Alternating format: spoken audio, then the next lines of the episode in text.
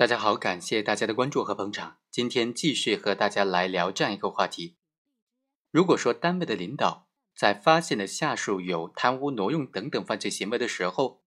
大事化小，小事化了，仅仅做行政处分以及责令他上交相关的款项，主要的目的呢，是为了不影响单位的形象，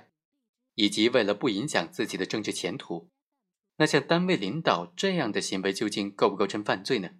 在前面节目当中啊，我和大家分析了，说这样的行为，它首先是不构成徇私舞弊、不移交刑事案件罪的。那今天呢，就和大家来聊一聊，单位领导的这样的行为会不会构成其他犯罪呢？比如说玩忽职守，比如说滥用职权等等。我们首先再来回顾一下案情：二零一零年底，某县的税务局局长刘某、纪检组组长杨某。发现了这个单位的员工郑某在报账过程当中有贪污的行为。这两个领导啊，为了不影响单位的形象，以及为了避免影响自己的政治前途，就没有对这个员工做出任何的处理，只是让郑某将贪污的钱款上交到纪委的廉政的账户，并且调整了郑某的工作岗位。公诉机关就认为呢，被告人刘某和杨某的行为。他作为行政执法部门的主管领导，徇私舞弊，对依法应当移交司法机关追究刑事责任的案件阻止移交，情节严重。他的行为已经触犯了刑法第四百零二条的规定，应当以徇私舞弊不移交刑事案件罪来追究他们的刑事责任。在上期节目当中，我和大家分析过了，像这样的行为呢，是不构成徇私舞弊不移交刑事案件罪的。那另外的问题是。两位领导的行为究竟构不构成玩忽职守罪，或者滥用职权罪，或者是其他犯罪呢？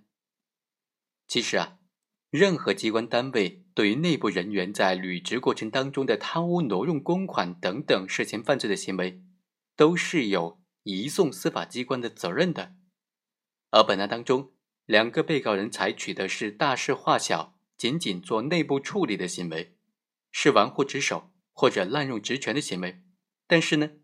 这种玩忽职守或者滥用职权的行为有没有构成玩忽职守罪，或者是构成滥用职权罪呢？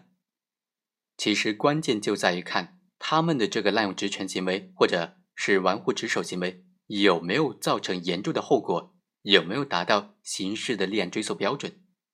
具体来说呢，本案的两个被告人他的行为后果是否给国家造成了重大经济损失，或者是恶劣的社会影响？